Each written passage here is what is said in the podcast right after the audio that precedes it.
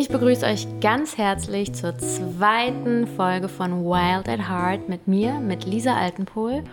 Und wie immer werde ich interviewt, befragt und ausgefragt von Vincent, der mir gerade gegenüber sitzt.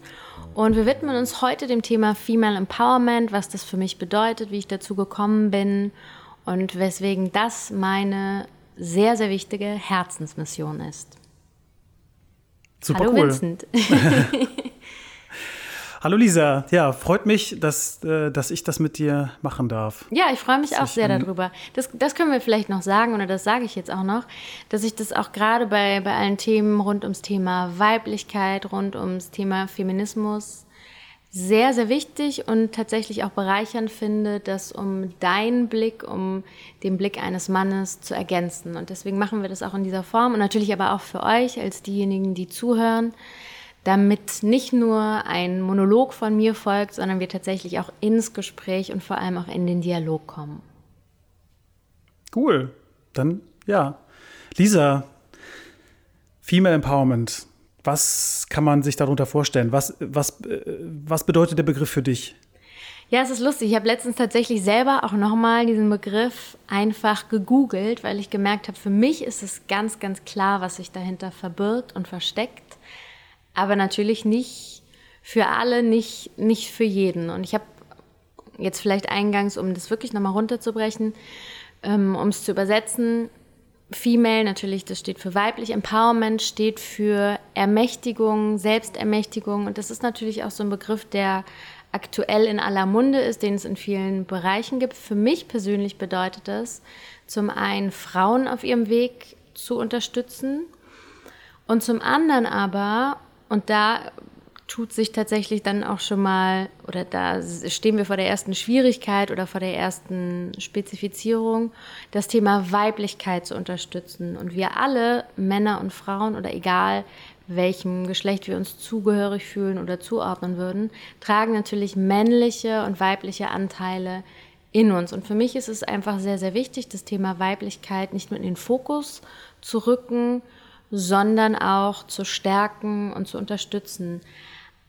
sowohl bei Männern als auch bei Frauen. Und trotzdem ist das Angebot, was ich habe, sehr auf Frauen ausgerichtet. Auch mein Workshop, den ich habe, die weibliche Rolle neu entdecken, der richtet sich an Frauen und da geht es für Frauen darum, ein Verständnis für weibliche Rollen, für weibliche Rollenbilder zu bekommen. Es geht um weibliche Vorbilder, es geht um weibliche Archetypen, um weibliche Kraftquellen. Also es ist ein sehr, sehr weites und sehr, sehr großes Feld. Und dieses Thema ist tatsächlich, so verrückt das klingen mag, irgendwann einfach zu mir gekommen. Aber ich spüre da auch intuitiv und tatsächlich auch auf Herzensebene einfach so eine große Übereinstimmung. Und es ist mir ganz wichtig, all das, was ich da an Wissen schon sammeln und erfahren durfte, mit anderen zu teilen.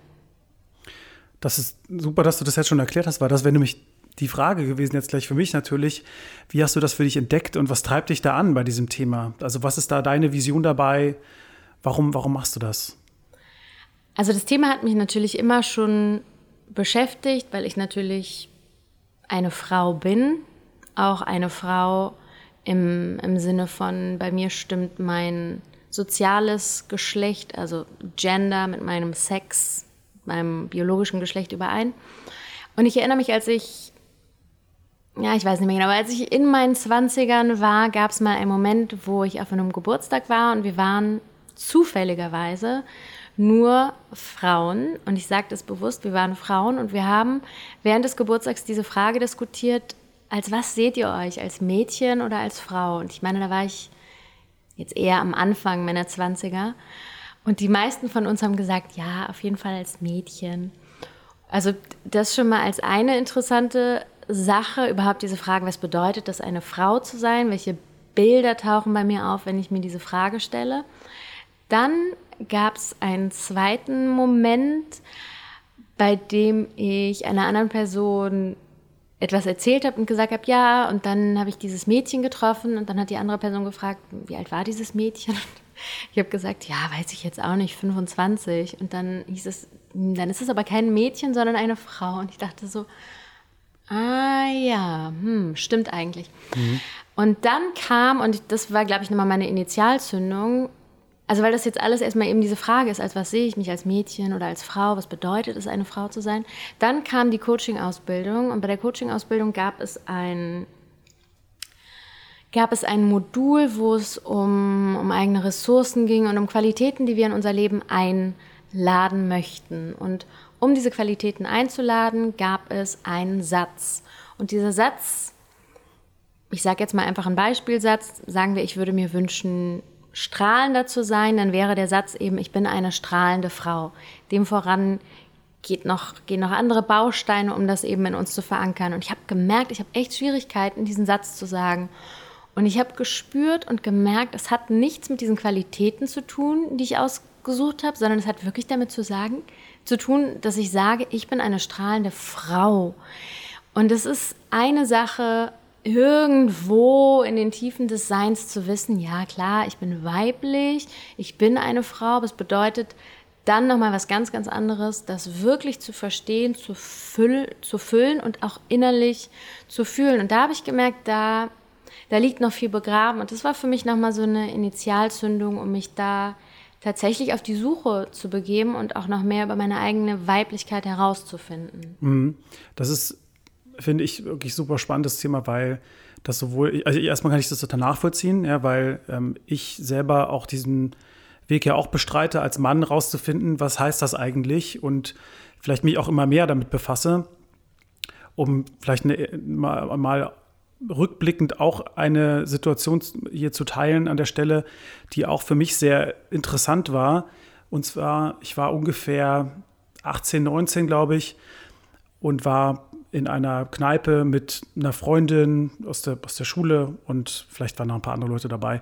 Jedenfalls haben wir Darts gespielt und dann ging es um irgendein Spiel oder irgendeine Art von, von Sache. Ich weiß nicht mehr, ich kriege es nicht mehr zusammen. Das ist aber nicht so wichtig, sondern der Punkt ist, es gab da eine Situation, da, äh, mit, mit, wo ich mit ihr dann da stand und es kam wie so eine Art Mutprobe oder so eine Aufgabe zur Sprache. Und ich war so etwas zögerlich und dann meinte sie zu mir, ja, was ist jetzt, Mann oder Maus?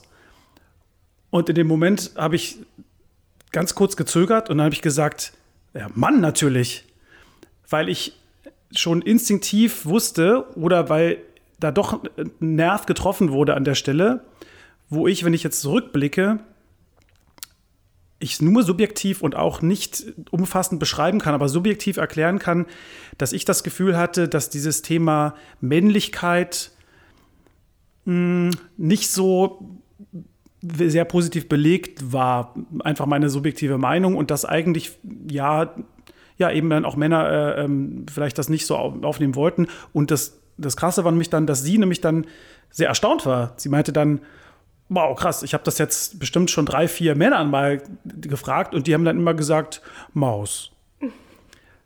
Ja, fand ich, fand ich irgendwie interessant, kann sich jetzt jeder seinen Teil zu denken, aber, ähm, und ich meine, es geht ja jetzt auch nicht um Männlichkeit, aber, aber einfach mal zu erklären, ich finde es auch spannend und, ähm, die, und, und ich glaube, das Ziel, um hier mal den, um hier den, ich glaube, das Gemeinsame äh, zu finden, wenn wir um dieses Empowerment sprechen, ist das halt auch eine Wechselwirkung weil, glaube ich, beide Geschlechter oder vielleicht auch noch andere Geschlechter ja auch in sich alle selber empowered sein wollen. Und je mehr wir darüber herausfinden, aber auch, sowohl über das eine als auch über das andere, kann das eigentlich nur gut für alle sein. Ja, ja, absolut. Und gleichzeitig denke ich, wenn, wenn ich dieses Beispiel von dir höre, was spricht dagegen zu sagen Maus? Oder warum ist Maus in dem Moment keine Option? Warum, oder warum hast du Mann gesagt? Weil ich fühlte mich quasi herausgefordert, mhm. um mutig zu sein. Mutig zu sein, eine Aufgabe, sich zu trauen, etwas zu tun. Und ich weiß nicht genau, ob, ob äh, was jetzt gewesen wäre, wenn ich jetzt eine Frau gewesen wäre, ob sie dann gefragt hätte, na komm, Schätzchen, jetzt stell dich nicht so an oder sowas in der Richtung, weil diese Frage existiert, glaube ich, mhm. jetzt andersrum existiert die gar nicht, diese Frage. Ähm, weiß man auch nicht, wo die herkommt. Aber ich war mir halt schon zu diesem Zeitpunkt sicher, ich bin ein Mann, ich will ein Mann sein im Sinne von, dass so ein paar von diesen klassischen Attributen wie ich übernehme Verantwortung für mich selber, und es sind, die sind jetzt nicht exklusiv männlich, aber das sind Dinge auf jeden Fall, die ich, äh, die ich äh, für mich äh, verinnerlicht hatte. Ich übernehme Verantwortung für mich selber, ich will mutig sein, ich will rausgehen und, und Dinge ausprobieren. Und ich will eben dann auch, ähm, ja, ähm, ja, weiß ich nicht, vielleicht sind das so abstrakte Sachen wie, ich, ich, orientiere mich an diesen, an, an so diesem Krieger, der halt dann sagt, okay, das ist jetzt das Ding, dann mache ich das jetzt eben auch. Ja, also im positiven Sinne. Ist vielleicht ein bisschen, besser kann ich es gerade nicht erklären. Ja, ich verstehe das total. Und ich finde das total legitim. Ich finde es super gut, mutig zu sein. Aber ich finde, dass das schon ein total wichtiger Punkt ist, der auch sehr, sehr viel aussagt. Denn warum ist es dir nicht erlaubt, eine Maus zu sein? Also jetzt ganz groß und, und übergreifend gesprochen. Und ja, du hast es ja gerade selber gesagt, Frauen wird diese, diese Frage gar nicht gestellt. Und es gibt ja diesen, beispielsweise diesen Ausdruck der Powerfrau, den ich persönlich ganz schlimm finde, weil es den, es gibt kein Pendant dazu. Es gibt ja nicht den Powermann. Also das ist eben auch wieder so diese Frage, warum muss das bei Frauen nochmal explizit dazu gesagt werden? Und das hat natürlich ganz, ganz viel mit diesen Zuschreibungen zu tun, wenn wir Beispiel, beispielsweise verallgemeinernd sagen, Frauen sind das schwache Geschlecht. Und das ist natürlich auch in Richtung Archetypen gedacht, ein, eine Zuschreibung, die natürlich durch die Systeme wandert. Das ist ein Bild, womit wir alle auf jeden Fall was anfangen können. Ob wir dem jetzt zustimmen und ob wir uns selber so sehen, ist nochmal eine andere Frage. Aber hinter diesem Bild steckt natürlich eine gewisse Kraft und das hat ganz viel dann auch wieder, auch das, was du eingangs beschrieben hast, diese Frage Mann oder Maus, hat für mich ganz, ganz viel mit Rollenzuschreibungen zu tun. Und ich sehe es als einen ganz, ganz wichtigen Faktor beim Thema Empowerment, egal erstmal um welchen Bereich es geht, an überhaupt ein Bewusstsein dafür zu erlangen und sich selber immer wieder, und es ist wahrscheinlich ein lebenslanger Prozess, diese Frage zu stellen, welche Rolle nehme ich ein, welche Rolle nehme ich ein als Frau, welche Rolle nehme ich in gewissen Situationen ein? Und will ich diese Rolle wirklich einnehmen? Oder hat es ganz, ganz viel mit Bedürfnissen anderer und mit Erwartungen, die von außen an mich herangetragen werden, zu tun? Und da wäre meine große Vision für die Zukunft tatsächlich, dass wir mehr Räume öffnen und zwar für alle. Also, dass du eine Maus sein darf, sein darfst, ohne dass es negative Konsequenzen hat und dass aber die Frau stark sein darf, ohne dass das negative Konsequenzen hat, beziehungsweise dass es da ein ganz, ganz anderes Selbstverständnis gibt. Und natürlich gibt es Unterschiede zwischen Männern und Frauen und diese Frage des Empowerments ist für mich immer eine individuelle und gleichzeitig natürlich eine kollektive. Aber es hat immer mit Möglichkeiten und Räumen zu tun und mit Freiheiten und natürlich, dass diese Möglichkeiten, Räume und Freiheiten auch strukturell unterstützt werden, mhm. sodass wir uns diese Räume nicht immer und immer und immer wieder erkämpfen müssen. Mhm. Jetzt hast du, du hast einige Begriffe jetzt ähm, angesprochen, die alle, glaube ich, sehr, also die wirklich sehr interessant sind. Vielleicht ähm, gleich zum Einstieg oder eingreife ich jetzt mal auf und, und, und zwar dieses Thema ähm, das schwache Geschlecht. Willst du das mal ausführen vielleicht nochmal? Wie, wie, wie nimmst du das wahr, diesen Begriff? Und was meinst du damit, dass das, also was soll das überhaupt ausdrücken oder woher, woher kommt das für dich? Erstmal vielleicht zur Erklärung, vielleicht was die Auswirkungen sind, können wir danach nochmal äh, uns anschauen. Aber woher kommt das und wie verstehst du das? Ja, also wo, wo es ganz genau herkommt, vermag ich tatsächlich gar nicht hundertprozentig zu sagen. Für mich hat das natürlich alles sehr, sehr viel mit dem System des Patriarchats zu tun, einfach mit der generellen Ausrichtung der Welt, in der wir leben, die deutlich linear geprägt ist. Jetzt egal, wie das jeder Einzelne wahrnimmt, aber wenn wir uns die Strukturen der Welt, in der wir leben, ansehen, dann sind diese linear geprägt. Und dieser Begriff des schwachen Geschlechts, ich sehe da sofort, wenn ich das höre, tatsächlich Bilder beispielsweise von Frauen, die in Ohnmacht fallen, die körperlich nicht belastbar sind, die vielleicht auch seelisch nicht belastbar sind. Und ich habe letztens bei Netflix, ich hoffe, ich darf das sagen, ohne dass es Werbung ist, aber egal.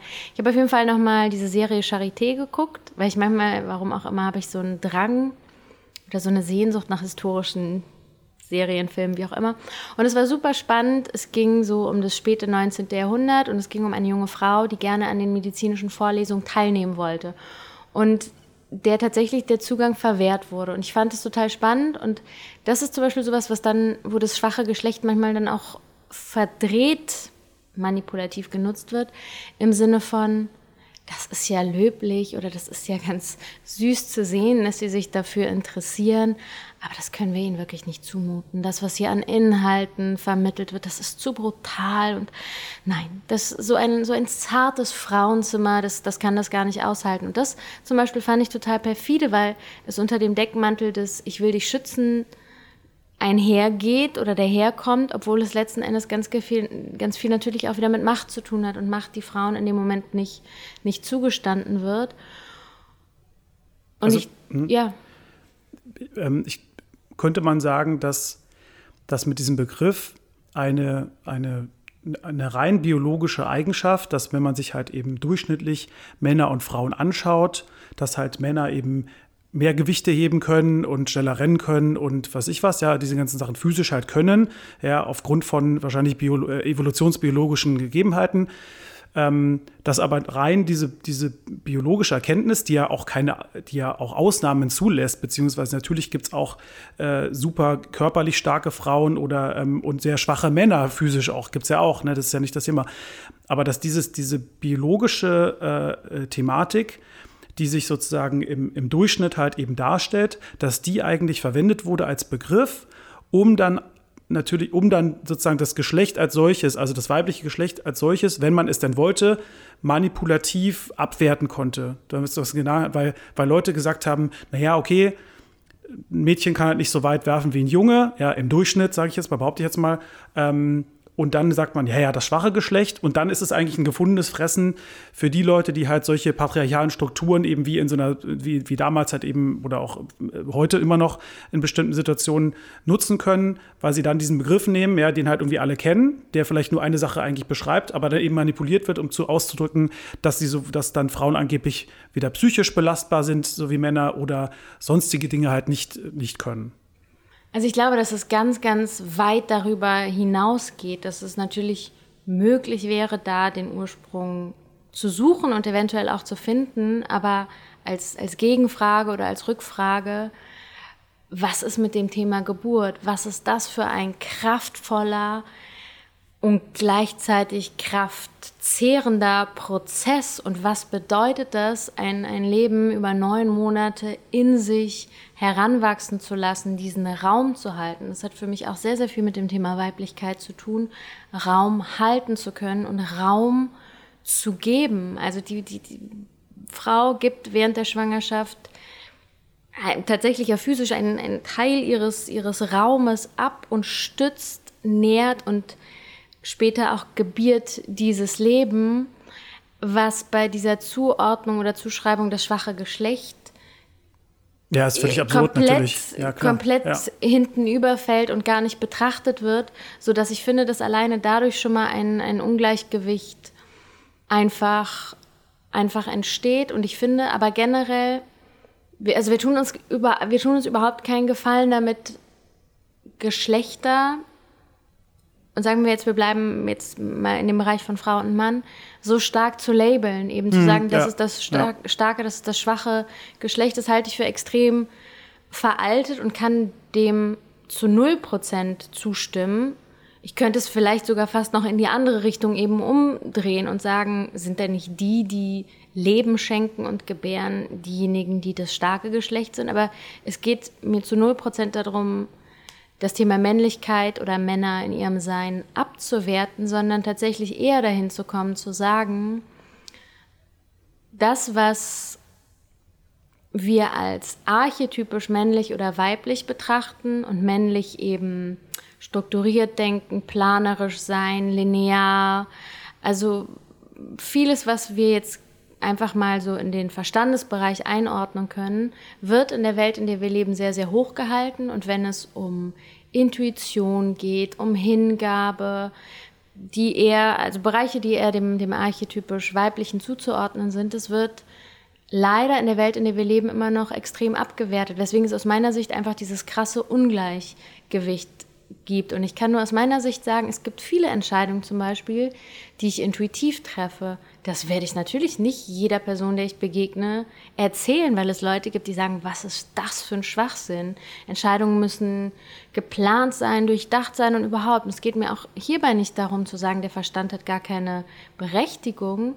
Aber ich muss sagen, wenn immer ich Entscheidungen auf der Basis meiner Intuition treffe, das ist immer genau das Richtige. Meine Intuition ist für mich einer der wertvollsten Wegweiser. Und das ist aber auch etwas, was natürlich in gewisser Hinsicht unsichtbar ist. Also das ist dann eben ein Gefühl, eine Eingebung, eine Situation, wo ich denke, hm, und vielleicht als kleines, kleines Beispiel, ich hatte mal eine Situation, wo ich einen Zahnarzttermin hatte und ich bin immer mit, bin immer einen bestimmten Weg dahin gefahren. Und an diesem Tag hatte ich, warum auch immer, den Impuls, einen anderen Weg zu nehmen und habe auf dem Weg zu diesem Zahnarzttermin 50 Euro gefunden.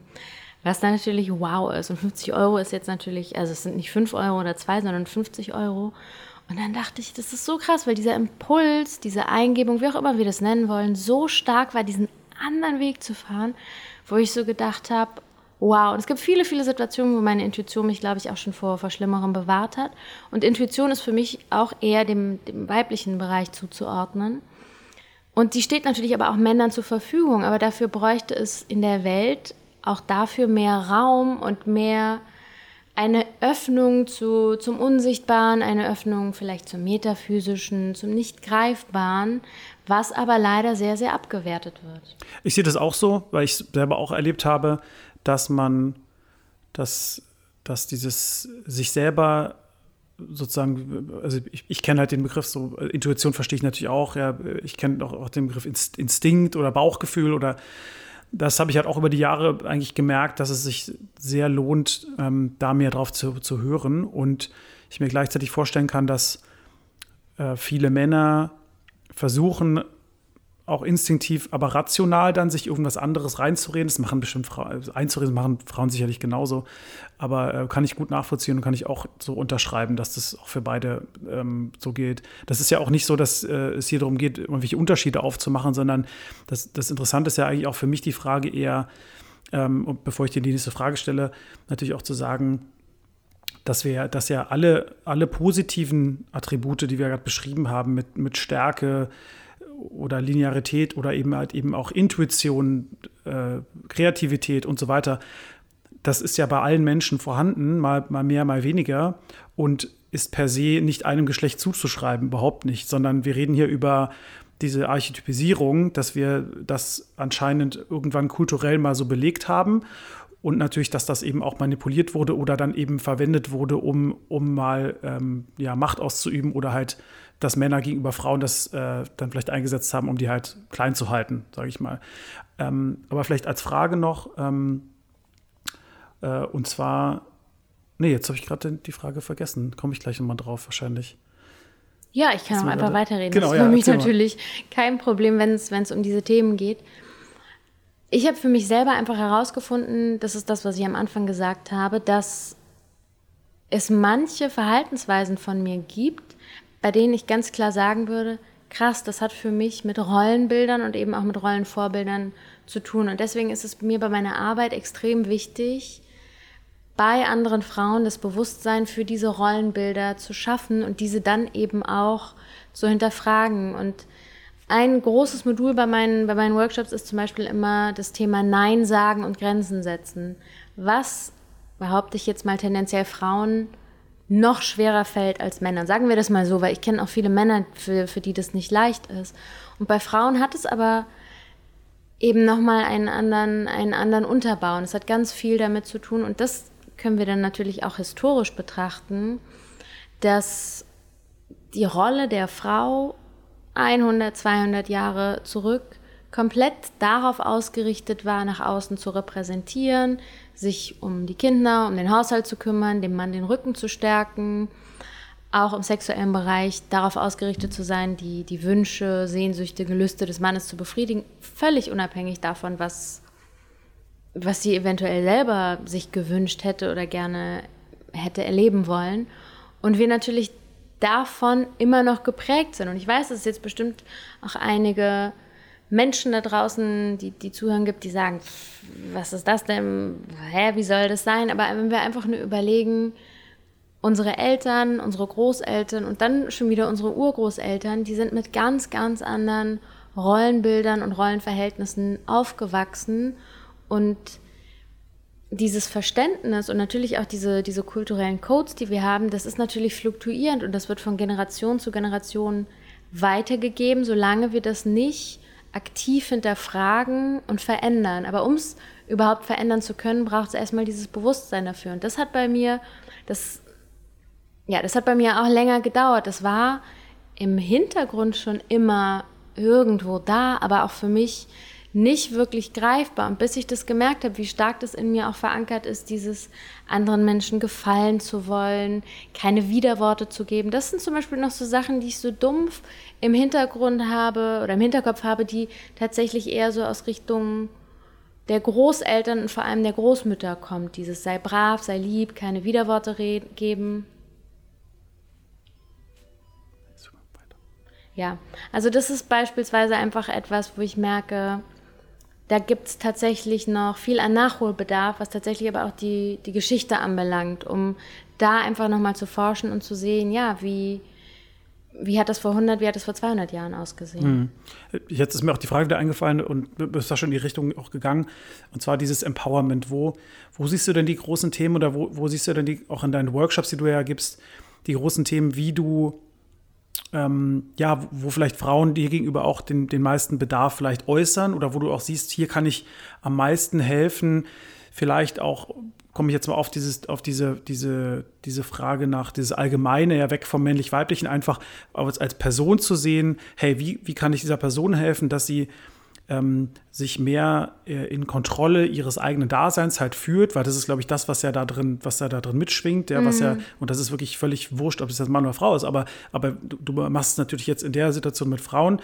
Was sind so die Themen, die du da besonders auf der vielleicht weiblichen Bereich bei Frauen halt siehst, wo du sagst, hier, hier äh, setze ich gerne an und hier kann ich auch mit gewissen Dingen wirklich auch was bewirken? Also ich glaube, die für mich wichtigsten Kernpunkte sind drei. Das eine ist wirklich, wie ich auch schon gesagt habe, das Thema Bewusstsein bzw. Bewusstheit, was mit Bildung einhergeht oder wenn wir es jetzt im Englischen sagen würden, to educate, also eben zu sagen, aha, ich verstehe erstmal die Zusammenhänge, ich verstehe das System, in dem wir leben, ich verstehe, wie wir kulturell geprägt sind, ich verstehe, wie ich medial geprägt bin. Dadurch, dass ich als Schauspielerin arbeite, spielt natürlich auch das Thema weibliche Vorbilder im Film, in der Serie, im Kino eine große Rolle. Es ist auch nochmal ein ganz, ganz großes und wichtiges Feld. Wie werden wir dadurch geprägt? Der zweite Baustein ist für mich auf jeden Fall der Körper und zwar gleich auf zwei verschiedenen Ebenen. Das eine tatsächlich sich wirklich mit dem Körper rückzuverbinden, in den Körper zu kommen, tatsächlich auch durch körperliche Übungen, die ich auch in meinen Workshops immer mache. Und eine ganz, ganz wichtige Lektion, die ich tatsächlich gemerkt habe, und das hat wieder so viel eben damit zu tun, wie wir geprägt sind, ist, den Körper nicht zu vernachlässigen und nicht so an, an zweite Stelle zu setzen. Also sich nicht nur intellektuell mit diesen Themen zu befassen, sondern wirklich zu sagen, wo spüre ich das körperlich, wo nehme ich das körperlich wahr. Und eine super Möglichkeit, um mit dem Körper in Kontakt zu kommen, ist tatsächlich zu tanzen. Und ich tanze wirklich jeden Tag. Also ich tanze ganz, ganz viel allein in meiner Wohnung. Ich tanze auch gerne mit anderen, aber ich habe gerne einfach Raum und Platz beim Tanzen. Das ist halt oft im Club leider nicht so möglich, wie ich das gerne hätte oder wie ich das für mich bräuchte. Und das ist für mich ein super, super Tool, um sofort mit weiblicher Kraft in Kontakt zu kommen und auch um expressiv zu sein, um, um etwas auszudrücken. Also sprich der, der Körper und ähm, der dritte Punkt der aber auch damit sehr, sehr verknüpft ist, ist das Thema Raum. Also welchen Raum nehme ich mir und wie schaffe ich es, in Kontakt zu kommen mit meinen eigenen Bedürfnissen und was ist wirklich tief in meinem Innern. Und da sage ich ganz klar, wahre weibliche Kraft kommt von innen. Aus meiner Sicht jegliche wahre Kraft kommt von innen, aber tatsächlich jetzt in Verbindung und Verknüpfung mit diesem Thema hat es für mich ganz viel damit zu tun, mich selber auf diese Erkundungs- und Entdeckungsreise nach meiner eigenen Weiblichkeit zu begeben und mich dabei auch mit dem Thema Zyklus zu verbinden, was natürlich auch jetzt mit dem Körper wieder zu tun hat. Aber der Zyklus ist so viel mehr als nur diese körperlichen Prozesse, die ablaufen. Da haben wir jetzt auch schon in der Folge davor sehr, sehr viel drüber gesprochen. Aber das sind so ganz grob gesagt drei, drei Felder, die ich als sehr, sehr wichtig erachte und die für mich auch gleichberechtigt nebeneinander stehen. Mhm. Was wird dir von deinen Teilnehmerinnen so erzählt, von, von Themen? Also, also ich gehe mal davon aus, das sind ähnliche Themen, aber gibt es da noch mehr oder wiegen die auch ähnlich ähm, bei den meisten so oder gibt es da große Unterschiede? Also ich, ich starte meine Workshops oft eben mit dieser Frage nach, was bedeutet es für mich, eine Frau zu sein? Und es ist oft so, dass Frauen sagen, diese Frage habe ich mir noch nie gestellt. Also es hat viel mit, wieder andersrum gesprochen, mit diesem Unbewusstsein zu tun oder mit diesem, ja klar weiß ich, dass ich eine Frau bin, aber eigentlich weiß ich es auch nicht. Also es ist so wie, ja klar weiß ich, dass ich ein Mensch bin, ja klar weiß ich, dass ich Europäerin bin. Und es gibt tatsächlich viele, viele Frauen, die sich damit noch nie auseinandergesetzt haben. Ich finde, das ist schon mal eine erste gute Einstiegsfrage. Ansonsten sagen viele Frauen, also was für viele Frauen tatsächlich ein Thema ist, wie schon gesagt, das Thema Nein sagen, Grenzen setzen, auch das Thema Schlagfertigkeit, wie kann ich mich durchsetzen, das sind alles sehr, sehr große, große Themen. Aber andersrum auch das Thema eigene Bedürfnisse, beispielsweise im, im Kontext der Familie, wenn eine Mutter eben sagt, ich komme komplett zu kurz, das, was für mich wichtig ist, findet überhaupt nicht mehr statt. Wie kann ich es da schaffen, mir eigene Räume zu generieren? Und das hat ganz viel mit Erlaubern zu tun, also dass ich mir selber die Erlaubnis gebe und sage, ich darf meine Bedürfnisse ernst nehmen, ich darf meinen Bedürfnissen Raum geben, ich darf mich ernst nehmen. Also könnte man sagen, diese oft so Themen, bei denen man, die man zurückdrängt, die man ähm, sich nicht zugesteht oder bei denen man sogar vielleicht ein schlechtes Gewissen hat, weil man das so empfindet und sich dann auch im schlimmsten Falle selbst geißelt dafür, dass man sozusagen sich aber das aber annimmt und sich da auch selber, ich sag mal, auch verzeiht. Absolut, dass man ja. sich selber vergibt ja. und sagt, das ist okay so, dass du dich so fühlst und es ist auch okay und wahrscheinlich und, und auch gut, dass du das halt aussprichst und dem halt dafür auch eintrittst. Ja, und ich finde es super, super gut, dass du das sagst, weil das auch nochmal ein richtig guter Wegweiser sein kann. Eben dieses, womit tue ich mich schwer. Und da merke ich auch, super gut, dass du das sagst. Was auch noch ein sehr, sehr großes Thema ist, ist das Thema Frauen und Wut. Weil das auch gesellschaftlich was ist, was wir, äh, wir mit wir meine ich, wir als Gesellschaft gerne zur Seite schieben oder nicht so gerne sehen wollen. Und Frauen, die durchsetzungsstark sind, werden sehr, sehr oft als aggressiv bezeichnet, was bei Männern nicht der Fall ist, was auch interessant ist, warum messen wir da mit zweierlei Maß, wo, wo kommt es her? Und Wut an sich ist erstmal einfach nur ein, ein Gefühl und ist erstmal einfach nur ein Ausdruck von etwas. Und Wut bedeutet, da wurde mein Bedürfnis verletzt, da wurde vielleicht mein Raum verletzt, meine Grenze wurde verletzt, was auch immer. Aber Wut ist erstmal an sich neutral, wird von uns aber dann als negativ oder als positiv bewertet oder eingeordnet. Und in der Wut steckt unglaublich viel Kraft. Und ich glaube, wenn wir über das Thema Empowerment sprechen, ist Wut auch ganz, ganz wichtig. Auch Wut über Missstände, Wut über Ungerechtigkeit, Wut über Sexismus. Also weil Wut einfach auch unglaublich viel Kraft freisetzt und uns zum Handeln befördert und überhaupt erst zum Handeln anregt. Wenn uns alles hm. egal ist, gleichgültig und wir sagen, ja, mein, mein Gott, was soll's, dann wird sich auch nichts verändern, sodass Wut da auch tatsächlich ein ganz gutes Ventil ist, um überhaupt in Bewegung zu kommen. Und was glaubst du denn ist wichtig, wenn man wütend ist, nochmal zu, zu drauf zu schauen, ob das jetzt eine Wut ist, bei der es sich auch lohnt, der sozusagen die mitzunehmen oder diese Welle zu reiten? Oder gibt es auch Punkte, Themen oder Kriterien, wo du sagen würdest, gut, da sollte man vielleicht nochmal ein zweites Mal darüber nachdenken, ob es jetzt sinnvoll ist, äh, wütend zu sein? Ja, ich glaube, dass, wenn, ich, wenn ich diese Frage höre, ob es sinnvoll ist, wütend zu sein, dann denke ich persönlich, das ist schon wieder viel zu viel im Kopf. Wenn die Wut da ist, dann sollte ich nicht darüber nachdenken, ist es sinnvoll, wütend zu sein, sondern geht es darum, dieser Wut Ausdruck zu verleihen. Und da würde ich tatsächlich auch wieder dafür plädieren, das auf körperliche Art und Weise zu machen. Also ich mache das tatsächlich manchmal, wenn ich sehr, sehr wütend bin oder sowas spüre, dass ich wirklich einfach auf ein Kissen haue.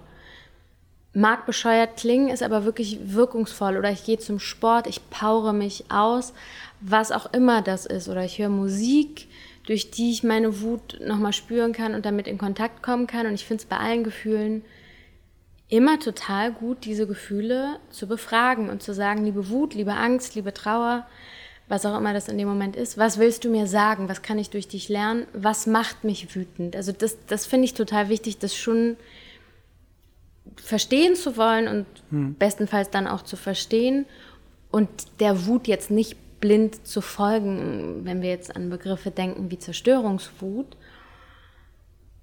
Aber ich kann von mir selber sagen, dass ich auch in meiner Erziehung nicht unbedingt den Eindruck hatte, dass es so viel Raum gab, um meine Wut ausdrücken zu können. Und gerade bei, bei Kindern und insbesondere bei ganz, ganz kleinen Kindern finde ich das total fatal, wenn es nicht diesen Raum gibt, das, was da ist, unmittelbar auszudrücken. Und das ist extrem ungesund auch für den Körper und für die Psyche, wenn diese Wut nicht da hat, ne? sein ja. darf. Ja, mhm. wenn diese Wut mhm. nämlich dann in uns bleibt und damit auch die Energie gebunden ist. Und ich merke das nur manchmal bei, bei Instagram auch, wenn ich was poste zum Thema Frauen und Wut, dass da sehr, sehr viel Resonanz kommt und dass ich sehe, dass das was ist, worüber Frauen gerne reden möchten und gerne reden wollen. Und ich kenne es von mir selber und das ist zum Beispiel auch, ich finde das total krass, dass ich selber manchmal beim Thema Wut Schuldgefühle habe, dass ich mich schuldig fühle, wenn ich wütend bin. Das ist schon weniger geworden, aber ich merke das und dann denke ich, nein, das, du darfst das nicht nach außen zeigen, du darfst so nicht wahrgenommen werden.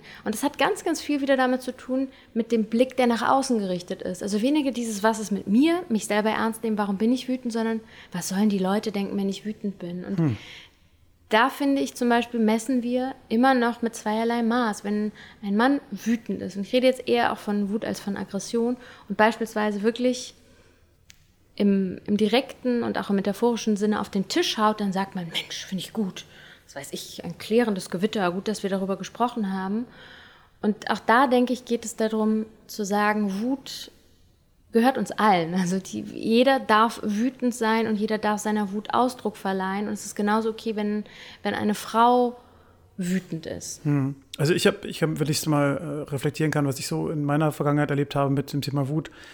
Ich weiß noch ganz genau, dass wenn ich in Beziehungen Wut empfunden habe, aufgrund einer Verletzung oder einer, weiß ich nicht, gefühlten Ungerechtigkeit oder kann alles Mögliche sein, da habe ich dann schon auch gemerkt, ähm, das, was mir am besten tut, ist, wenn ich dann Sport mache, wenn ich rausgehe und mhm. einfach joggen gehe. Und dass ich das dann, und manchmal habe ich auch es einfach rausgerufen ja, oder so, aber auf jeden Fall habe ich halt gemerkt, dass es dann eine, eine Möglichkeit ist, das zu ähm, trotzdem auch so ein bisschen zu verarbeiten und zu verstehen, was dahinter steckt.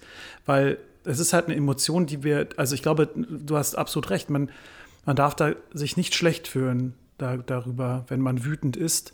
Der, die, die Frage ist dann eben nur, wie, wie äußert man das dann? Ähm, weil, weil, also, ähm, ja, wie soll ich sagen, die, es gibt ja, ich habe ich hab ja zum Beispiel, ich habe das halt eben so erlebt und da habe ich gemerkt, in Beziehungen hat es ehrlich gesagt noch nie geholfen, wenn ich, wenn ich äh, sozusagen aufbrausend geworden bin. Also gab es nie eine einzige Situation, die irgendwie die mal, mal gut war. Ich hatte aber mal ähm, in einer äh, Freundschaft ähm, mit, einem, mit einem Mann ein Thema, wo ich wirklich mich über, ja, es ja meistens dauert, baut sich ja etwas auf eine ganze Weile, wo ich einmal diese Wut gespürt habe und weil ich auch jemand bin, der eigentlich nicht, der eigentlich auch eher, würde ich fast sagen, also der hat bei, bei was, was diesen, diesen, sage ich mal, diese Persönlichkeitsneigung angeht, auch eher der friedliebende Harmoniemensch bin, der, der irgendwie gerne mit allen klarkommen möchte, fällt es mir eben auch nicht leicht, wütend zu werden, weil ich mich da dann, ja, finde find ich schwierig. Das ist ja nochmal ein anderes Thema für sich selber. Jedenfalls, da habe ich einmal das so zugelassen und bin wirklich in die Konfrontation gegangen und habe den, diese Person dann auch wirklich sozusagen angeklagt und, und, und angemacht. Und, und da war das dann auch gut. Das, aber das war halt eine Situation in meinem ganzen Leben eigentlich, ja, wo, wo dann die Intensität in Kombination mit den Argumenten, die ich vorgebracht mhm. habe, die Person dann gemerkt hat, okay, die muss ihr eigenes Verhalten jetzt mal korrigieren, sage ich mal. Und da hat es geholfen. Ich sehe es trotzdem als, ähm, als Mann wenn ich jetzt rein, wenn ich jetzt so klischeehaft sehen würde, äh, ganz, einfach ganz kurz als, als, als, als Ausblick, dann würde ich als, aus männlicher Sicht sehen, ähm, ich, ich kenne das, was du beschreibst, dass es Männer gibt, die, äh, ich weiß auch, dass die das absichtlich einsetzen, besonders halt im Wirtschaftsumfeld, dass es in solchen Sachen, wie du es gerade beschrieben hast, das ist noch nicht mal, das ist dann wirklich manchmal sogar eine gespielte Wut, weil sie wissen, dass sie damit Leute einschüchtern können, sowohl Frauen wie Männer, das ist sehr, sehr krass, habe ich noch nie gemacht, also kann ich mir auch echt schwer vorstellen äh, weil, weil es nicht, nicht authentisch ist natürlich Zum auch. Glück. Ja, und dann, ähm, und dann ist halt allgemein auch eben, würde ich immer sagen, ähm, Wut, Wut ist natürlich gerechtfertigt, wenn es halt eben um eine, um, um, um eine Gerechtigkeitsfrage geht, ja, oder wenn es um eine oder auch natürlich eine, eine Verteidigung geht, ne? wenn man eben sagt, so hier jetzt wird etwas verletzt oder ich werde angegriffen und muss mich verteidigen, dann ist es richtig, diese Wut halt rauszulassen. Aber man muss vorsichtig sein, weil eine Wut halt eben auch sehr äh, dunkle Seiten haben kann, eine Richtung Zerstörung oder, oder, oder eine ungerechtfertigte Wut, wo vielleicht, ähm, wo vielleicht viele andere Dinge passiert sind, die mit dem, mit dem Auslöser dann vielleicht nur bedingt was zu tun haben. Aber das ist die andere Sichtweise. Aber der Rest, aber das, sonst äh, bin ich da völlig bei dir. Ich finde, es hat ja immer wahnsinnig viel mit Achtsamkeit zu tun und die Achtsamkeit geht immer in unterschiedliche Richtungen. Ich kann mit mir selber achtsam sein und natürlich auch mit anderen. Und ich finde es da auch sprachlich total befreiend, einfach zu sagen, ich empfinde gerade Wut. Und ja, ja. Ich denke, in dem Moment, wo wir diese Räume öffnen, wo wir uns selber zugestehen zu sagen, ich empfinde gerade Wut oder ich bin gerade wütend oder ich spüre gerade, dass sich in mir Wut aufbaut, die finden total selten statt. Ich glaube, dass wir damit schon ganz, ganz viel erreichen würden, wenn wir uns allen zugestehen würden, mehr dieser vermeintlich negativ konnotierten Gefühle und Emotionen tatsächlich nach draußen zu lassen und zu zeigen. Und das bedeutet eben wieder mein großes Plädoyer dafür, dass auch Männer weinen dürfen und dass Frauen wütend sein dürfen. Also so, dass wir alle ein viel größeres Repertoire und eine größere Bandbreite an, an Gefühlen und Gefühlszuständen zur Verfügung haben, sodass es da nicht zu, zu Disbalancen kommt. Und ich glaube, das Schlimmste ist, und das ist eben aber das, was leider oft passiert, wenn Wut runtergeschluckt oder unterdrückt wird. Und da sehe ich das in gewisser Hinsicht schon als gesellschaftliche und gemeinschaftliche Pflicht, diese Räume zu öffnen und eben zu sagen, ich unterstütze, es ist sehr plakativ gesagt, aber ich unterstütze Männer, wenn sie weinen wollen und ich unterstütze Frauen darin, wenn sie ihre Wut ausdrücken wollen. Also so, dass ich da wieder dafür plädiere, dass wir uns auch von diesen sehr, sehr starren Geschlechterrollen und Vorbildern lösen, um uns allen die Möglichkeit zu geben, facettenreicher zu sein. Mhm. Und ähm, was gibt es noch für Themen, die, also gibt es jetzt noch spe spezielle Dinge, die dir dann ähm, in deinen Workshops dann auch ähm, geschildert werden? Oder wird, ist, der, ist das etwas, was auch geteilt wird von den meisten? Ist das so ein, ist das ein größeres Thema dann in den Workshops oder was du so siehst bei, bei den Frauen, mit denen du da arbeitest oder die du, wo du dir das Ziel gesetzt hast, die zu empowern sozusagen? Oder gibt, was gibt es da noch für Sachen? Ja, was, was mir auch noch super wichtig ist, das würde ich vielleicht auch noch ansch anschließen oder hinten dran schicken an das, was ich eben gesagt habe. Meine, meine drei Bausteine, das war nämlich mein dritter Baustein, den habe ich eben durch Raum ersetzt. Mein wirklicher dritter Baustein ist tatsächlich auch das Thema Kooperation. Kooperation zwischen Frauen und dieses ein, ein Netzwerk bilden. Und es gibt ein super Buch von Daniela Hutter, das heißt das Yin-Prinzip. Und da gibt es eine super schöne Übung, bei der du einfach, wenn du als, als Frau draußen in der Öffentlichkeit unterwegs bist, zu anderen Frauen Blickkontakt aufnimmst. Und während du diese Frauen anguckst und hoffentlich gibt es Blickkontakt, de denkst, nicht sagst, sondern denkst, ich sehe dich, ich sehe dich und ich erkenne dich als Frau an, ich sehe dich als Schwester, ich weiß um dein Leid, was auch immer, da gibt es auch sicherlich Möglichkeiten, dass jede Frau für sich selber da einen, einen Satz findet, aber diese Verbindung unter Frauen zu schaffen. Und ich merke bei den Workshops, das ist sehr, sehr unterschiedlich. Es hat sehr viel auch mit der, mit der Altersklasse zu tun. Ich habe letztes Jahr einen Workshop gegeben für junge Mädchen, junge Frauen, also sagen wir mal Mädchen, die so zwischen 17 und 19 waren. Da spielt zum Beispiel auch eine Rolle, und das finde ich total interessant, wie werde ich im Außen wahrgenommen? Da ging es um, um das Thema Kleidung und um die große Frage, was kann ich tun, damit ich nicht als Schlampe wahrgenommen werden, werde. Also wirklich auch so. Das wurde so auch äh, gefragt, ja, ja. ja, oder so. Also so dieses, mhm. ich, ich kleide mich gerne aufreizend oder ich ziehe gerne Kleidung an, die ich persönlich als sexy, erotisch, wie auch immer empfinde. Aber ich möchte nicht von anderen in diese Schublade gesteckt werden.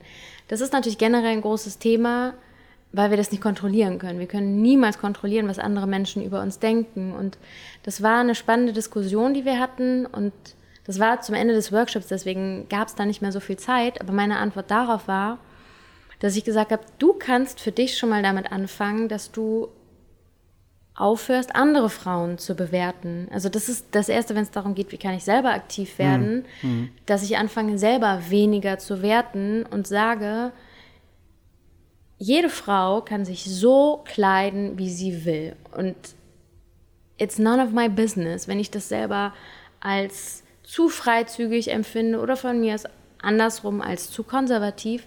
Es geht mich nichts an. Jeder hat das Recht auf Selbstbestimmung und, und kann sich da so kleiden. Aber ich fand es erschreckend, dass das immer noch so ein großes Thema ist und dass natürlich. Und äh, nur, nur als Zwischenfrage, das ist aber jetzt ein Thema eher unter Frauen, dass dort nicht die Unterstützung kommt, die man, die ihr euch wünschen würdet von anderen Frauen oder, oder die Akzeptanz manchmal nicht da ist? Oder was, was steckt dahinter? Also ich meine, klar, natürlich kann man jetzt die andere Seite sich anschauen. Bei dieser Frage meinst du? Ja, bei dieser Frage Richtung, Richtung äh, ähm, dieses, äh, was du gerade beschrieben hast. Ähm, ich versuche nur gerade das irgendwie zu einmal zu sortieren. Ich weiß nicht, ob es möglich ist, ja, weil natürlich gibt es, gibt es genauso Männer, die dann einfach äh, urteilen, gibt es ja auch. Aber sind wir jetzt noch beim Thema ähm, Unterstützung untereinander bei Frauen und Bewertung? Ich, also für mich ist das ganz, ganz, ganz, ganz extrem miteinander verknüpft, weil ich glaube, dass dieses Thema Kooperation unter Frauen immer noch sehr, sehr unterschätzt wird und dass die, der Konkurrenzkampf, der zwischen Frauen besteht, dazu führt, dass das System, was wir gerade haben, aufrechterhalten wird, dass Frauen sich gegenseitig bekämpfen, dass Frauen schlecht übereinander reden und das fängt bei der Bewertung der, des Äußeren fängt es für mich an. Insofern ist es für mich miteinander verknüpft. Aber das sind jetzt vielleicht in dieser Fragestellung trotzdem zwei unterschiedliche Themen. Aber ich merke, dass es für Frauen ein Thema ist natürlich, wie wirke ich auf andere und dass Frauen ungerne als etwas gelabelt werden, was sie, was sie nicht sind.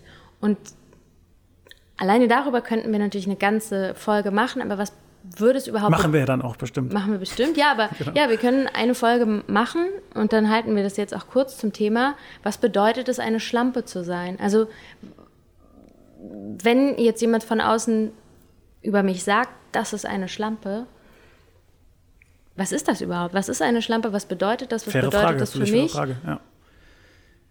Weil es, weil es natürlich bei jedem erstmal irgendeine Art von Begriffen erstmal erzeugt, aber da, da mal drauf zu schauen, ja, ja, und warum gibt es keine männliche Schlampe? Also warum ist das auch wieder was, was nur, was nur Frauen zugeschrieben wird? Und das hat ganz viel natürlich mit der grundsätzlichen Objektifizierung von Frauen zu tun und mit dem, typ, mit dem typischen Sexismus, dem auch ich als Frau täglich begegne, indem ich zu 98 Prozent von fremden Männern angesprochen werde. Manchmal nur Hallo, hey, hey Baby, wie geht's? Manchmal vielleicht, was weiß ich, lächel doch mal, du hast schöne Beine was auch immer. Ich kann, könnte dir eine unglaublich lange Liste geben an, an Dingen, die ich schon gehört habe. Manchmal denke ich, dass es bei mir weniger geworden ist, weil ich so viel an, an meiner inneren Haltung gearbeitet habe, dass ich vielleicht nach außen schon was sehr Ablehnendes ausstrahle. Das klingt jetzt so hart, aber sowas, vieles davon prallt mittlerweile auch einfach an mir ab. Aber ich finde dieses, beispielsweise dieser, dieser Satz oder diese Aufforderung, lächel doch mal, finde ich super, super spannend, weil es in der Diskussion, wenn es zu einer Diskussion kommt, oft heißt, ja, es ist doch nicht so gemeint und das, das soll doch einfach nur was Nettes sein.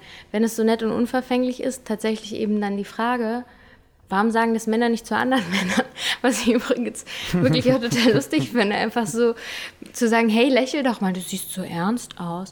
Und das ist für mich alles miteinander. Also du siehst so ernst, das habe ich auch schon mal gehört, aber lächel, lächel doch mal, hat mir noch nie einer gesagt. Ja, siehst ich, ich kenne es immer nur, wenn ich vor meinem, vor meinem Laptop sitze und dann sozusagen in der Arbeit, äh, dann sehe ich anscheinend immer sehr, sehr ernst und, und fast schon schlecht gelaunt anscheinend aus, wenn ich da halt sehr konzentriert drauf schaue. Dann wurde es auch, also das schon, aber nicht, aber, aber die Appell dann zu lächeln kam nicht. Es war nur diese Beschreibung, dieses so, ähm, wow, du guckst ja so ernst, so was, alles okay oder sowas in Richtung oder. Ja, und ich, ich, ich kenne das auch. Ich glaube nämlich auch, dass wenn ich sehr konzentriert bin, dass ich sehr, sehr ernst und sehr streng aussehe. Und dass manchmal auch Leute gibt, die dann Angst vor mir haben und sagen, du siehst so kritisch aus. Das ist einfach nur mein Gesicht. Es tut mir leid, entschuldige mich jetzt bei allen dafür. Wenn ich nachdenke, sehe ich sehr, sehr ernst aus. Aber diese Aufforderung, lächel doch mal, besagt zum einen, dass die Person, die diese Aufforderung ausspricht, meint, das Recht zu haben, diese Aufforderung auszusprechen. Und das andere, und das hat wieder so viel mit dieser mit diesem, mit diesem Rollenbild zu tun, mit diesem, du bist da, um meine Bedürfnisse zu erfüllen und du bist da, um mich zu erheitern, um mich glücklich zu machen oder wie auch immer.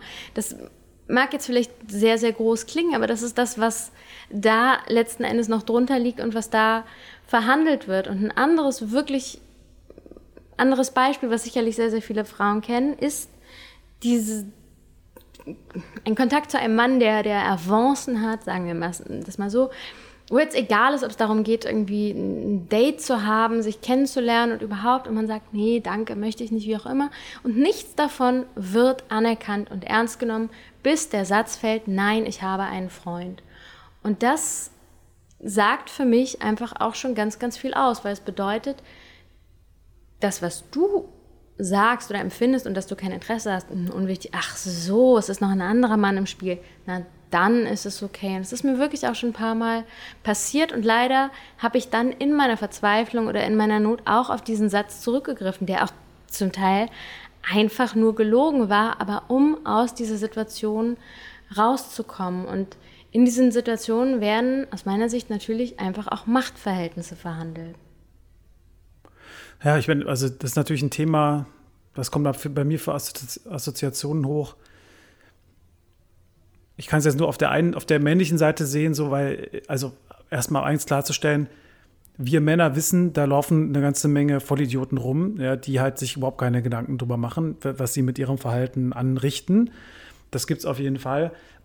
Da, wo, wo es dann vielleicht eine, eine Grauzone gibt, die, die immer noch, glaube ich, jetzt gerade ausgehandelt wird oder wo man, wo es so ein bisschen kulturell auch vielleicht erklärt werden kann, ist natürlich auch dieser Gedanke des ums, um eine Frau werben. Ne, dass man eben sagt, so, gut, wenn, wenn, wenn, wenn es jetzt äh, eine Frau möchte nicht mit irgendeinem dahergelaufenen Typen Zeit verbringen, sondern ein Typ, ein Kerl, ein Mann muss auch erstmal ein bisschen zeigen, dass er halt es ernst meint, dass er halt kein Idiot ist, dass er irgendwie ein bisschen was auf dem Kasten hat.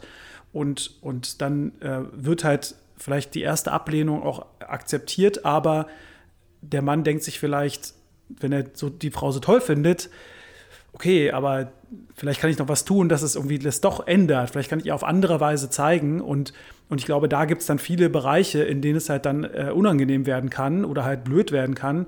Und, und das ist natürlich eine Sache, die jetzt, glaube ich, äh, sehr stark thematisiert wird, die schwi super schwierig ist, glaube ich, für, für alle.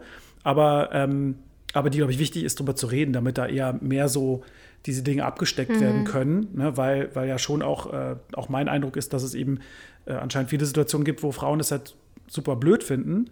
Ja, und, Super ähm, viele, ja. ja. Und vielleicht auch viel, viel mehr, als, als man denkt. Wo, wo man wieder dann mal gucken muss, ne, wie viel, ähm, wie viel ist es dann der einzelne Mann, der vielleicht nicht, also der vielleicht entweder selber so ein Psychopath ist, dass er das halt an einem Tag mit 50 Frauen macht oder so und es halt wieder andere Männer gibt, die das halt gar nicht machen, weil sie es gar nicht trauen.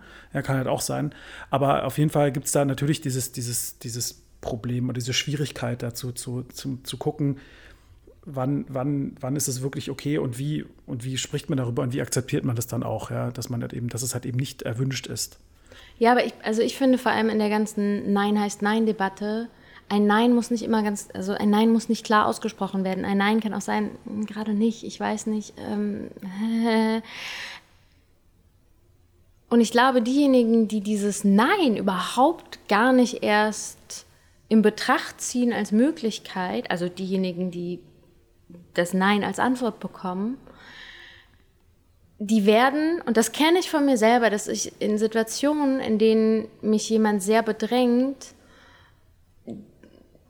es ist heutzutage zum Glück nicht mehr so, aber früher, wenn mir sowas sehr unangenehm war, dann bin ich auch sehr schüchtern geworden, weil es mir unangenehm war. Und das wird so, so gerne falsch interpretiert als, sie ist schüchtern und interessiert. Nee, es ist mir total unangenehm, dich abzuweisen, weil ich gerade nicht weiß, wie ich das machen soll. Und was in dem Kontext mit betrachtet werden muss, ist, dass das für Frauen mitunter wahnsinnig gefährlich sein kann. Sei es und also dieses Nein in, in verschiedensten Kontexten, das kann auch immer noch gefährlich sein, schon im partnerschaftlichen Kontext, wenn es zu sexuellen Übergriffen oder im schlimmsten Fall zu Vergewaltigungen kommt. Und es kann im anderen Kontext, wenn es mit einem Fremden im Club ist, der einen bedrängt, auch da kann es, kann es unangenehm sein. Ich hatte mal einen Mann, den habe ich in, bei einer Party kennengelernt, mit dem habe ich mich aus meiner Sicht nett und lustig unterhalten. Der ist mir bis nach Hause gefolgt und ich hatte wirklich Mühe und Not, den an der Haustür abzuwimmeln. Und dann mm, habe ich, krasse. ich meine, es ja. ist super, super lange her, da war ich noch sehr, sehr jung, da war ich Anfang 20. Und es war aber hier schon in Berlin und dann habe ich von meinem Balkon geguckt und er stand immer noch unten vor dem Haus. Und dann dachte ich so, ja toll, jetzt steht dieser Typ hier vor deiner Wohnung und weiß, wo du wohnst. Und ich bin zum Glück am nächsten Tag weggefahren, was mir total recht war, um auch räumlich diese Distanz zu dieser zu dieser Situation zu bekommen. Und deswegen glaube ich, dass es total wichtig ist, bei, bei Männern das Bewusstsein dafür zu, zu schärfen und zu sensibilisieren, dass manche Frauen gerne Nein sagen möchten, aber sich das nicht trauen. Und auf der anderen Seite finde ich es extrem und enorm wichtig, Frauen darin zu bestärken, ganz klar Nein zu sagen. Und ich kann gleichzeitig jede Frau verstehen oder jede Frau hat mein Verständnis, die sagt, ich konnte das in dem Moment nicht, weil ich schon so große Angst hatte, weil mir das schon so unangenehm war. Aber deswegen finde ich das auch wieder jetzt nochmal ganzheitlich gedacht, da auch so wichtig, den Körper mitzunehmen und körperlich auch zu lernen, klare Signale auszusenden. Dem geht aber wieder voraus, zu sagen, ich darf Nein sagen. Und das ist, glaube ich, schon mal. Das ist wieder das dieser, Empowerment, oder? Ja, das, das Empowerment dieser, zu sagen, ja, trete dafür ein, für deine Bedürfnisse, artikulier dich, sag es, sag es so bestimmt ja. und werde auch ausfallend oder wie auch sonst, also nach dem Motto, nein, und jetzt verpisst du dich gefälligst, weil ich kann es jetzt nur aus männlicher Sicht sagen, ja, ja, wenn du es wirklich deutlich sagen willst, dann musst du es leider so sagen, wenn es halt eben besonders Leute gibt, die das vielleicht nicht verstehen wollen in dem Moment, weil es gibt ja Männer, die verstehen es, die sind sozusagen äh, gut gepolt, ja, und, und reden sich vielleicht noch ein, ja, da gibt es, wie du auch sagst, ja, sie, sie können ja bestimmte Signale oder bestimmte Verhaltensweisen lesen oder erkennen sie und dann müssen sie sich entscheiden, lese ich es jetzt als schüchtern und interessiert oder schüchtern und neutral oder schüchtern und positiv. Das sind ja verschiedene Möglichkeiten.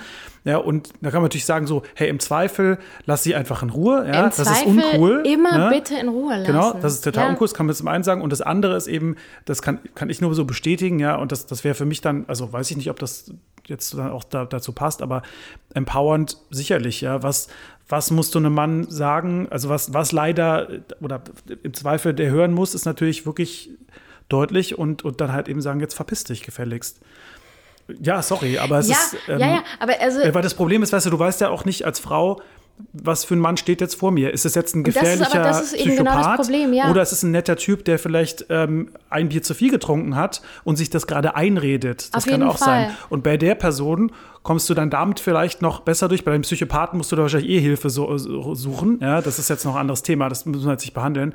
Aber ähm, das ist halt schon so, dass natürlich Männer dann ähm, sich natürlich gerne was einreden, ja, und das dann so lesen und, und die wird man, glaube ich, dann echt am besten los, wenn man halt eben, natürlich müssen die das verstehen jetzt auch, ja, dass die da nicht einfach machen können, was sie wollen. Natürlich gehört es auch dazu. Ich kann es nur auch sagen, dass die brauchen halt eine klare Ansage. Und das ist völlig okay und da gibt's, da sind wir, glaube ich, jetzt auch schon so weit gekommen, hoffentlich, ähm, wo man sagen muss, weil ich kenne es aus dem Bekanntenkreis auch, ich kenne auch Leute, die, die ähm, äh, äh, übergriffig geworden sind, ja, kenne ich auch, ja, und dann, sage ich jetzt aus meinem Bekanntenkreis, die meisten äh, haben aber ihr Herz am rechten Fleck, sage ich mal, und die, und die bräuchten halt, die würden auf so eine Aussage halt eben das auch respektieren. Ja, aber ich finde, aber da, also ich finde das super, super spannend, weil ich finde, es geht total darum, Frauen darin zu bestärken, hm. als allererstes eben zu sagen, du hast immer in jeder Situation das Recht, Nein zu sagen. Du richtig. auch ja. dann das Recht, Nein zu sagen, wenn du gerade schon Sex hast mit einem Mann und du merkst, irgendwie fühlt es sich nicht richtig an.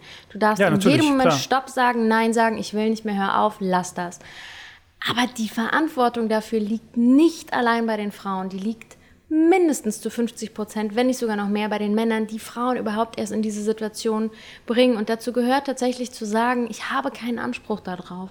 Und ich glaube, das, wovon wir hier sprechen, ist nicht damit zu verwechseln, dass zwei Menschen sich füreinander interessieren und sich was anbahnen. Und wenn wir jetzt beispielsweise, wie wir da eben drüber gesprochen haben, als Beispiel eine sehr, sehr schüchterne Frau nehmen, dann wollen wir doch vielleicht dieser schüchternen Frau auch die Möglichkeit geben, überhaupt erstmal zu erkunden oder sich zu fragen, habe ich an Interesse an diesem Mann? Dann wäre es auch eine Möglichkeit, was weiß ich, zu sagen, hier ist meine Nummer, wenn du Interesse hast, melde dich. Und dann kann die Frau mhm. selber entscheiden, ob mhm. sie das möchte oder nicht. Und ich glaube, dieses Werben, es spricht überhaupt nichts dagegen, irgendwie zu flirten und zu gucken, was passiert. Aber das muss auf Augenhöhe stattfinden. Und ich denke, dass die Männer, die da sehr, sehr übergriffig agieren, ganz oft zu 0% auf Augenhöhe sind, sondern sehr auf diesem schon objektifizierenden Level sind und sagen, diese Frau will ich, die nehme ich mir und ich lasse kein Nein gelten. Das finde ich extrem respektlos und natürlich auch sehr, sehr übergriffig und das ist auch schon, schon eine Form von Gewalt,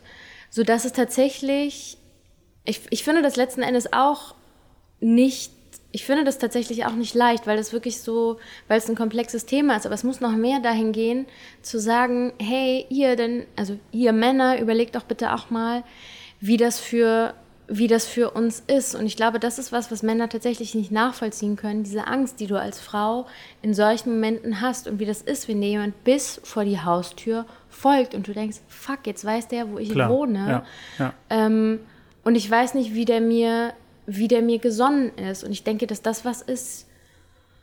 Ja, also total. Ich kann es total nachvollziehen, weil genau, weil die, diese Gefahr existiert für Männer nicht, beziehungsweise viel, viel weniger. Für uns existiert vielleicht die Gefahr, dass ein anderer Mann uns einfach verprügeln will oder dass jemand aus, auf Streit aus ist und sowas in der Richtung. Ja, das, das ist aber ein ganz anderes Thema. Aber das ist natürlich ein gesondertes Thema. Dann wiederum kann ich auch sagen, dazu fügen, dass der, dem, dem einzelnen Mann, der, der, der, der dann, sage ich mal, nicht übergriffig werden würde, ja, also der so, so eine kranke Aktion gar nicht erst machen würde, der natürlich dann ähm, sehr schwer wahrscheinlich auf, auf, seine eigene Art und Weise halt reflektieren kann, ja, und, und dann da steht und und ja von sich ja weiß, dass er ja nichts machen würde. Deswegen kann er sich gar nicht vorstellen, dass die Frau jetzt natürlich das, das ganz anders sieht, weil sie ja, kennt ja, ja. ihn ja nicht. Er kennt sich selber Total. und er weiß, würde es nicht tun, aber sie kennt ihn ja nicht. So, ne? Also deswegen, so, und dann, äh, dann gibt es noch, noch einen anderen Punkt, das ist mir auch nochmal nochmal ähm, noch eingefallen. Das fand ich auch total spannend, weil ähm, weil das dann auch mal so die, die, Sichtweise darauf geht, dass es halt eben auch, es gibt halt auch Männer, denen ist das total scheißegal, wie es der Frau geht, ne? weil, weil die sich, ja, natürlich, ja, und ich habe das mal gelesen, zum Beispiel im, da ich, ich war einmal in, in Ägypten zum Tauchen, das ist jetzt schon 20 Jahre her, und ich hatte halt einen Lonely Planet ähm, Reiseführer dabei. Und da gab es halt irgendwie so ein, so ein, so ein ähm, gibt es ja immer so Bereiche äh, oder so, so, so, so Abschnitte, da geht es dann um äh, Ratschläge für Frauen oder LGBTQ-Menschen. Ähm, äh, äh ja, was muss man beachten? Wo gibt es sichere, sichere Orte? Wie ist es allgemein im Land gehandhabt und so weiter? So, jetzt, jetzt wissen wir von Ägypten natürlich, das ist per se jetzt nicht der, der, das beste Umfeld, ja, sowohl für Frauen als für LGBTQ. Und da war dann, war das dann so, da war es zum Glück ging es noch um ein relativ, also was ist relativ harmloses Thema, das ist jetzt Ansichtssache, aber ähm, da hat dann mal, ähm, also stand da auf jeden Fall hier Ratschlag für Frauen, ähm, ihr müsst euch darauf einstellen, dass ihr die ganze Zeit angequatscht werdet von Typen in, in, in Ägypten. Und hier hat unsere Redakteurin, weiß ich nicht mal, wie die hieß, mal Leute gefragt. Die hat mal einen gefragt, hey, warum macht ihr das eigentlich? So. Und der hat dann gesagt zu ihr, du, ist es folgendermaßen, bei uns gibt es vor der Ehe keinen Sex. Wir haben aber alle, sehen uns aber danach, nach körperlicher Nähe, nach Weiblichkeit. Äh, wir brauchen das, haben da Verlangen danach und, und sind aber quasi dem, dem System ausgeliefert, bis wir dann irgendwie verheiratet werden, bevor, bevor wir das erleben können. Bei westlichen Frauen wissen wir, dass sie diese, diese, diesen Druck nicht haben. Ja? Und deswegen ähm, äh, gehen wir dann, gehen wir da so, äh, äh, gehe ich dann quasi, quatsch ich halt jede einzelne an, weil Hoffnung, ich weiß, dass mal eine dabei ist. Ja, weil ich weiß, wenn, wenn von zehn eine Ja sagt, dann reicht mir das als Quote sozusagen. Ja, und dann oh. ist es, ja, das ist, das ist, das war so schwarz auf weiß abgedruckt. Ja, und ich halte das für absolut plausibel. Plausibel und es ist gibt, es. Es gibt auch, ich meine, das kennt jeder, der schon mal unterwegs war abends, ja, es gibt immer irgendwelche Freaks, Typen, ja, die den ganzen Club ab, ab, abgrasen versuchen, verzweifelt, ja. Das ist natürlich eine ganz krasse Nummer. Ja. Du, da könnte ich dir auch Clubgeschichten erzählen, von, von Clubbekanntschaften oder Clubannäherungsversuchen von. Ich hatte das letztes Jahr in Köln, das hat mich dann tatsächlich noch mehr erschreckt, weil ich Köln ja immer noch so als friedlichen Ort ansehe im Vergleich zu Berlin, wo mich tatsächlich einer wirklich am Arm festgehalten hat. Und das war, ich war auf dem Weg zur Toilette und das war in einem wirklich belebten Bereich mich hat das in dem Moment wirklich in einen Schock versetzt, weil ich fand das so krass. Ich habe null damit gerechnet und es war auch kein, ich tippe dich an und sag Hallo, sondern es war ein, ich halte dich fest und ich will jetzt mit dir reden. Und ich habe mich losgerissen und habe irgendwie so gesagt, ey, spinnst du, was soll das? Und bin weitergegangen. Ich fand das super, super unangenehm. Und alleine das, dieses, ich fasse doch eine Person, die ich nicht kenne, nicht einfach an. Und es ist, auch da kann man jetzt natürlich sagen, es gibt unterschiedliche Situationen. Wenn ich an der Treppe zum Bahnsteig schnell vorbei muss, dann kann ich vielleicht mal jemanden zur Seite schieben. Aber das ist was ganz anderes. Das hat dann nichts mit der Person zu tun, sondern ich muss meinen Zug bekommen. Sorry, ich muss mal hier durch, wenn die Person nicht reagiert, wenn ich mich erstmal verbal annähere. Aber dieses mich am Arm festhalten, ich fand das super, super unangenehm. Und ich möchte nochmal auf das eingehen, was du vorher gesagt hast.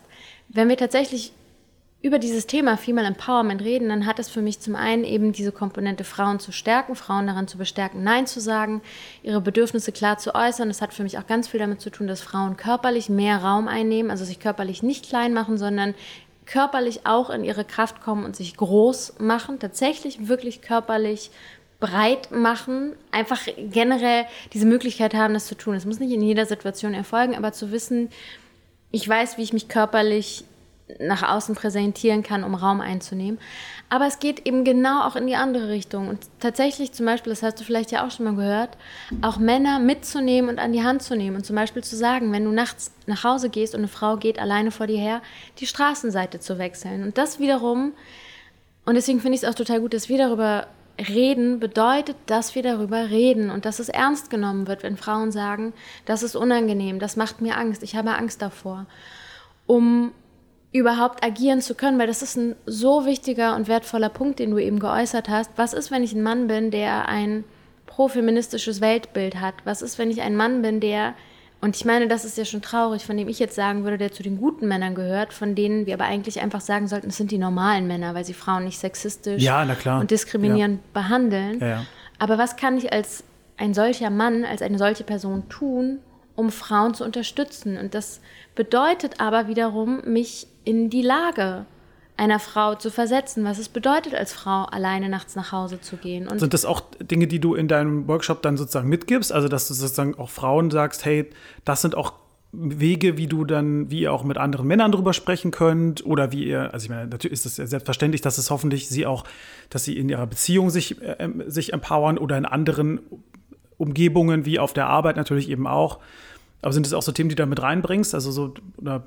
Ja, es hat total viel für mich wieder eben mit diesem Thema Bildung. Also könnte man jetzt sagen, feministische Bildung, weibliche Bildung, sexistische Bildung zu tun. Und es hat für mich wieder eben ganz viel mit dem Thema Bewusstsein und Bewusstheit zu tun. Und natürlich kann ich bei anderen Menschen Bewusstsein für diese Themen kreieren, wenn ich darüber spreche und vor allem, wenn ich nachfrage.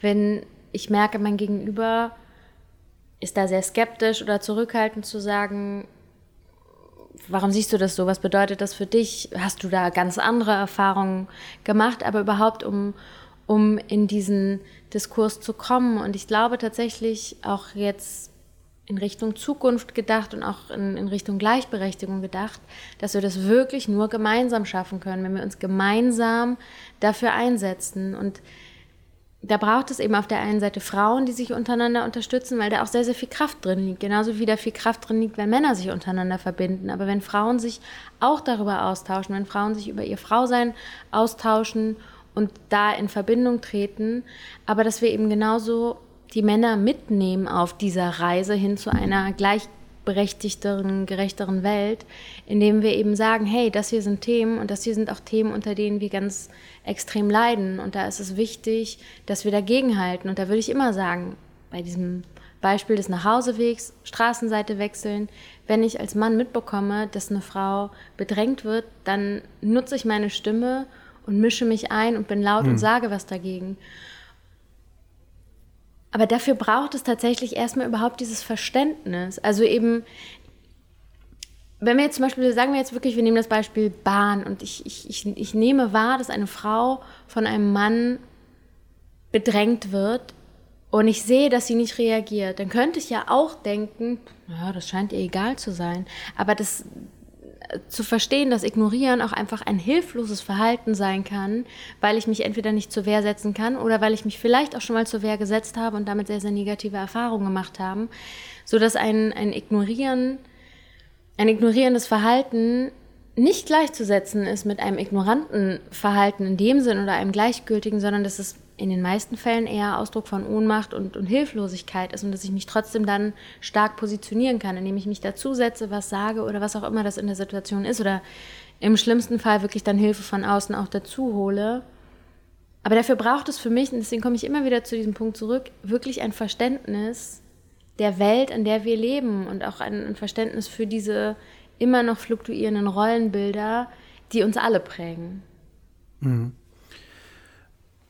Was gibt es auch für Themen, die du da in dem, oder diesen Überbegriff da noch siehst oder die du dann behandelst? Gibt es da noch andere? Zum Thema Female Empowerment? Ja, genau, genau.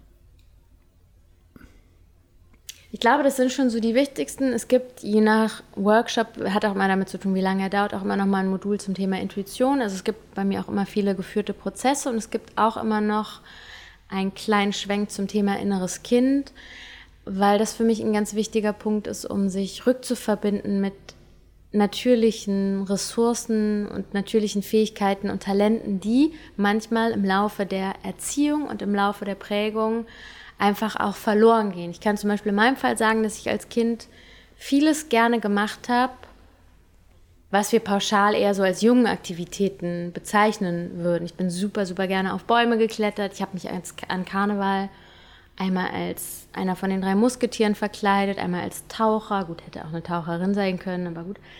Wobei sagt auch schon wieder was aus, dass es eben Taucher ist und nicht Taucherin.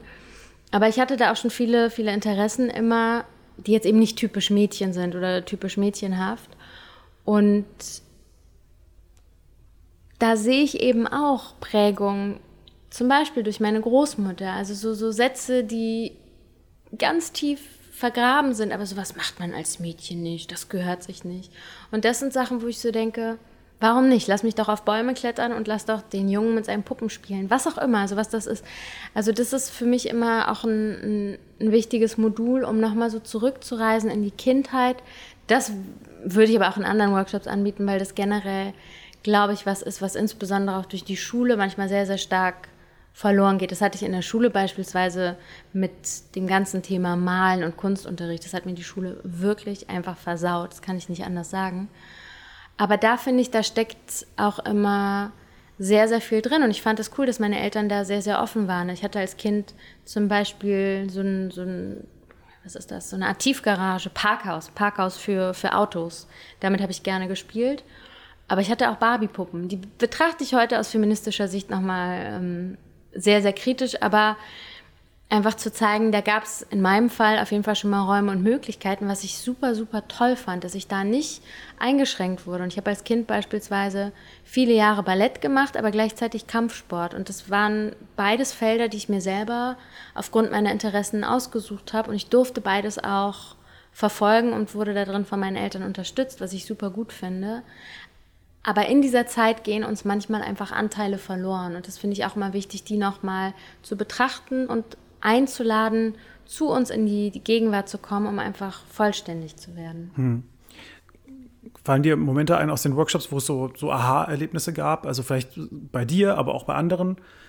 Ja, viele. Also auch tatsächlich beim, bei dem Thema Bedürfnisse, das hatte ich einmal, ich glaube, das war bei meinem allerersten Workshop, wo eine Teilnehmerin wirklich Tränen in den Augen hatte und gesagt hat, sie merkt gerade erst, wie, ja, wie wenig Raum sie sich selber gegeben hat. Und das hat mich auch total berührt, das zu sehen, dass das so viel in ihr bewegt hat und sie gemerkt hat, ich muss wirklich anfangen, mich um mich selber zu kümmern und ich darf mich selber nicht so weit hinten anstellen. Und gerade jetzt auch bei den, bei den Workshops mit den, mit den jüngeren Mädchen fand ich das total schön zu sehen, dass da ganz viel auf fruchtbaren Boden gefallen ist, dass sie gesagt haben, stimmt, das finde ich total gut zu sagen, ich unterstütze andere Mädchen, ich unterstütze andere Frauen. Hm. Und ich fange jetzt an zu sagen, ich werde die nicht mehr so bewerten, sondern nee, die dürfen sich so kleiden, wie sie das wollen. Das ist für mich total schön, wenn ich sehe, ah, da kann wirklich auch innerhalb eines Tages wirklich was passieren, zu sagen, ja, das finde ich gut, weil das hat immer ganz, ganz viel damit zu tun, welchen Raum wir uns selber geben und zugestehen und den können wir dann auch erst anderen zugestehen. Und das ist immer sehr, sehr berührend, aber alles generell wirklich, was mit dem Thema Nein sagen, Grenzen setzen zu tun hat, das ist immer ein großes Thema tatsächlich. Weswegen ich da auch immer erstmal ein Modul mache, wo wir uns erstmal angucken, warum, warum wir überhaupt so große Schwierigkeiten haben, Nein zu sagen und warum wir viel lieber Ja sagen. Also was steckt da überhaupt dahinter? Weil ich halte nichts davon, direkt dazu überzugehen, zu sagen, so lernen wir Nein zu sagen. Wir müssen immer erstmal verstehen, warum verhalte ich mich so, was sind da meine Motivatoren, mich so und so zu positionieren. Damit man die dann irgendwie auflösen kann genau. oder, oder erstmal verstehen ja. kann. Okay, cool. Gibt's, möchtest du noch was anderes, noch irgendwas Sonstiges noch teilen? Weil ich meine, das ist die, die Aussage, die natürlich generell mitschwingt, ist natürlich, geht zu diesen Workshops, er kontaktiert dich, das ist natürlich klar und hoffentlich hat das jetzt auch schon mal inspiriert hier die, die, diese, diese Punkte. Also ich finde es auf jeden Fall als, aus männlicher Sicht halt immer super spannend, da mehr, mehr einzusteigen, weil es halt eben natürlich, ähm, manche Themen sind halt komplett anders als bei, als bei Männern. Ja, obwohl ich natürlich auch viele Dinge auch total verstehen kann. Ja. Mhm. Ich, wie gesagt, ich ja schon erklärt, ähm, auch ich äh, ähm, in der Vergangenheit habe ich auch mein Thema gehabt, Grenzen zu setzen in, in Beziehungen mit Freunden. Ja. ja. und sich da, ja, und da sich dessen bewusst zu werden und dann zu überlegen, okay, wo, wo, wo mache ich das jetzt aber auch wirklich, damit es mir besser geht ist ein super, super wichtiges Thema. Sehe ich genauso, bin ich ganz bei dir. Also ich kann nur sagen, ich freue mich auf alle Frauen, die sich jetzt eingeladen und berufen fühlen, entweder zum Einzelcoaching oder zu einem Workshop vorbeizukommen. Mir ist es immer ganz, ganz wichtig und es hat bisher auch immer sehr, sehr gut geklappt, dass wir es schaffen, und das ist natürlich mein Job und das mache ich auch, aber dass wir auch untereinander uns darauf einigen, dass das ein sicherer Raum ist. Und ich finde, das ist sehr, sehr wichtig und dafür bieten die Workshops einfach die perfekte Gelegenheit, ein, ein sicherer Raum und Rahmen, in dem Frauen sich offen begegnen können mit all ihren Themen, die sie im Gepäck haben, mit Scham, mit Wut, mit Trauer, mit weiblichen Verletzungen, mit Mangelgefühlen, gleichzeitig mit der Freude am Thema Weiblichkeit, mit dem Facettenreichtum und der Lebendigkeit, die das Frausein ausmachen. Und das ist mir tatsächlich auch immer ein ganz, ganz wichtiger Punkt, dass es wirklich auch zum Austausch kommt. Und das zeigt es mir ganz, ganz oft in den Workshops, dass wir als Frauen untereinander ganz oft gar nicht so viel Offenheit an den Tag legen, dass es ganz oft gar nicht genug Räume gibt, wo wir uns tatsächlich diesen Themen widmen. Und selbst wenn wir Frauenfreundschaften pflegen und weibliche Freunde und Freundinnen haben, dass wir uns dann oftmals eben nicht in unserer Rolle als Frau begegnen, sondern über Alltägliches sprechen. Wie läuft es bei der Arbeit? Wie ist dieses, wie ist jenes?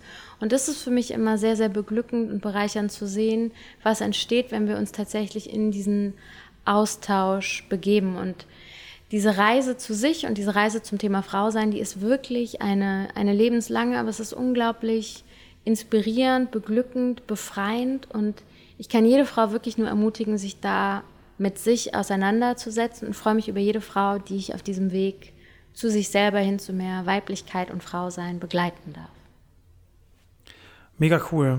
Lisa, vielen, vielen Dank und sehr gerne. Super schönes Thema, spannendes Thema und ich wünsche dir viel Erfolg weiterhin. Dankeschön. Mit den Workshops und natürlich mit den Themen und auf bald, so bis zum nächsten Mal, würde ich sagen. Auf jeden Fall. In dieser Reihe. Ich freue mich drauf, dass wir noch andere Themen diskutieren oder auseinandernehmen.